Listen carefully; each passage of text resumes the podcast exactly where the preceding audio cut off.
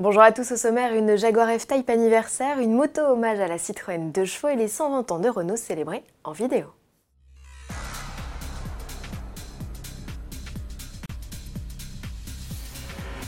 Jaguar célèbre un nouvel anniversaire. Après le demi-siècle de la XJ fêté en avril 2018, c'est au tour de la F-Type d'être sous le feu des projecteurs. Jaguar rend hommage à sa lignée de sportive née il lui a 70 ans avec la XK120.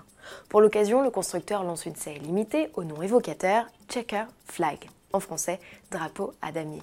Outre des badges et des marquages spécifiques, cette édition spéciale profite d'éléments de carrosserie noir, de jantes 20 pouces diamantées avec étrier de frein rouge et de sièges sport en cuir avec appui-tête embossé. Il y a également un volant avec marqueur en cuir rouge à 12 heures.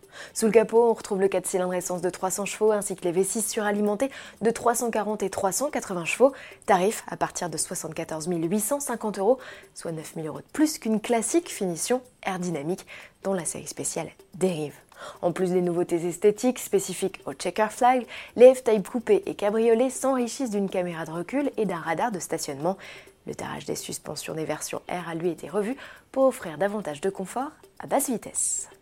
Anniversaire toujours avec cette amusante idée de Citroën Italie. Pour fêter les 70 ans de la 2 chevaux, le constructeur a confié à un atelier milanais le soin de créer une moto inspirée par la célèbre deux pattes. Objectif, être fidèle aux lignes de la Dush sans pour autant faire d'intervention envahissante sur le cadre de cette triomphe et de son moteur bicylindre.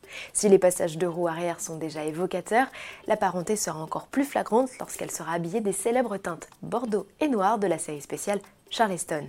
Dernière évocation visible, les phares globuleux, les optiques seront placés de part et d'autre de la fourche.